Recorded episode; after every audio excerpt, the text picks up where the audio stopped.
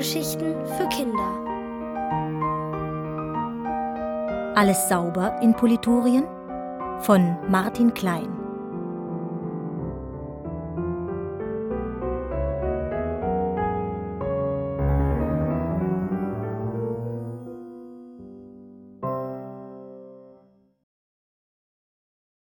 Hauptmann Schnute geht zu weit. Im blitzeblanken Königreich Politurien herrschte helle Aufregung. Fleckenhemd, der Anführer der Sudelbande, hatte Prinzessin Limpia ins Schmuddeldickicht entführt. Unverzüglich war General Schniegel mit seiner Putzkolonne ausgerückt, um Limpia zu befreien. Doch der Angriff misslang im letzten Augenblick.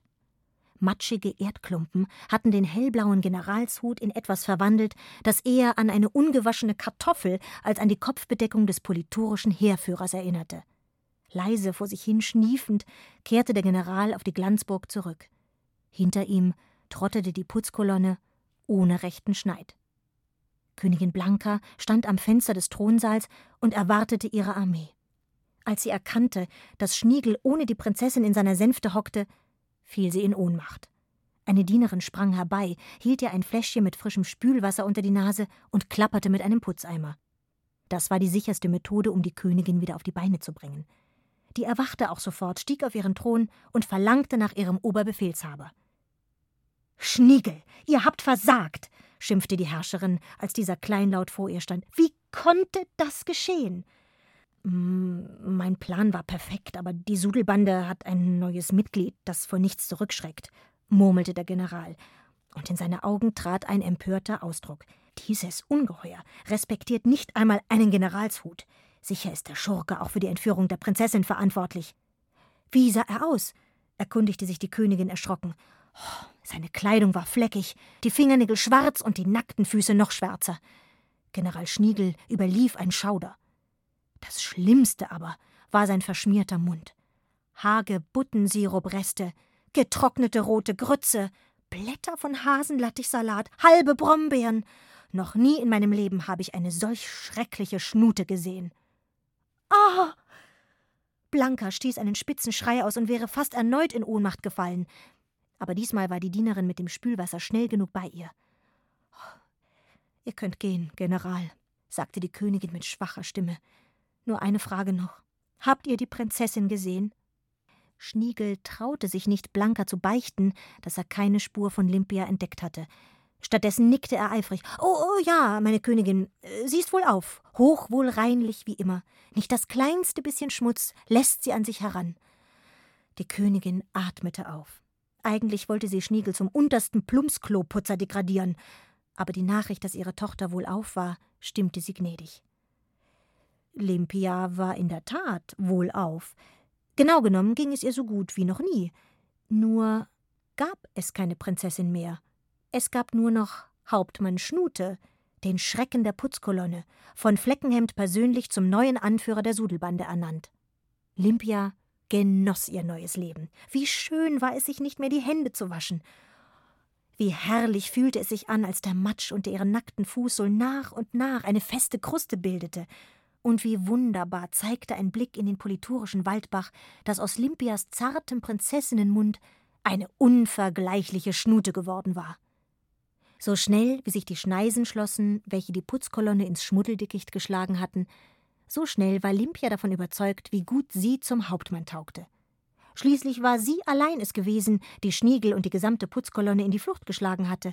Sie beschloss, dass die Sudelbande von nun an noch viel mehr sudeln solle als bisher. Ganz Politurien würde sie in Schrecken versetzen. So gehörte sich das. Was aber musste Hauptmann Schnute sehen, als sie eines Morgens aus ihrer Höhle kroch? Der klebrige Karl las Brombeeren auf, die beim gegenseitigen in den Mund werfen auf dem Boden gelandet waren. Schnute dachte zunächst, Karl habe Hunger und sei zu träge, bis zu den nächsten Brombeersträuchern zu laufen. Doch so war es nicht. Eine Beere nach der anderen fischte er sorgfältig vom Boden und trug sie zu einem Komposthaufen, den Schnute erst jetzt bemerkte. Sie räusperte sich. Karl schaute hoch. Was ist los? Du machst sauber? Stieß Hauptmann Schnute hervor. Karl zuckte die Achseln. Wir haben die Dinger sonst immer zwischen den Zehen, sagte er und grinste gutmütig. Das mag ich nicht jeden Tag. Du könntest mir helfen, aber du siehst aus, als hättest du keine Lust. Hab ich auch nicht, fauchte Hauptmann Schnute. Sie wollte ihm gerade sagen, wozu sie wirklich Lust hatte, als Kleckerhannes mit dem gemeinsamen Teller der Bande an ihr vorbeilief. Reste von vielen Mahlzeiten klebten daran, und Hannes hielt den Teller ein wenig von seinem Körper weg, gerade so, als wolle er sein Hemd nicht beschmutzen. Wo willst du hin? fragte Hauptmann Schnute streng. Zum Bach. Abspülen, antwortete Hannes.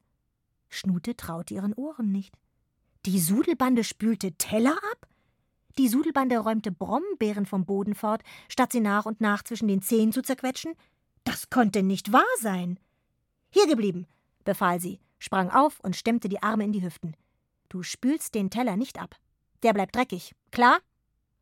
Hannes zog verwundert die Augenbrauen hoch. Er betrachtete abwechselnd seinen neuen Anführer und das schmutzige Geschirr. Dann rief er: Ach, du hast recht. Spülen kann warten. Lass uns lieber spielen. Spülen ist ab sofort verboten, erwiderte Hauptmann Schnute. Und zum Spielen ist jetzt keine Zeit. Sie begann mit energischen Schritten vor Hannes hin und her zu laufen. Ganz ähnlich wie General Schniegel es immer getan hatte, als er noch ihr Privatlehrer auf der Glanzburg gewesen war. Keine Zeit mehr zum Spielen? Wieso nicht? fragte Hannes erschrocken. Du sammelst jetzt mit Karl alle Beeren vom Komposthaufen und anschließend verstreut ihr sie in unserer Höhle, versetzte Schnute. Die anderen sollen dabei helfen. Und wehe, ihr hört auf, bevor der Boden komplett mit Beeren bedeckt ist. Komplett, versteht ihr? Schnutes laute Kommandos hatten mittlerweile sämtliche Mitglieder der Sudelbande zusammengerufen. Alle standen um ihren neuen Anführer herum und wussten nicht recht, was geschah. Bisher hatte jeder selbst bestimmen dürfen, wie schmutzig und unordentlich er sein wollte.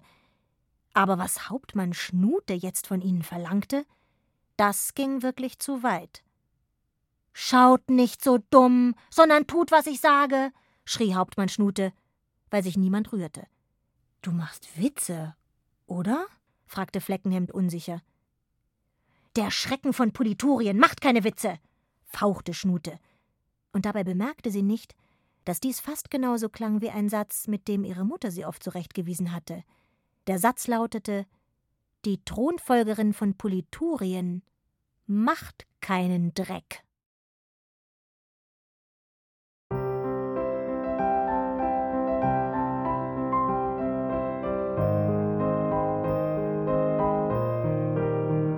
Ihr hörtet Alles sauber in Politurien von Martin Klein.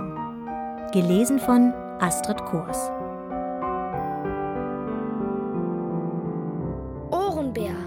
Hörgeschichten für Kinder. In Radio und Podcast.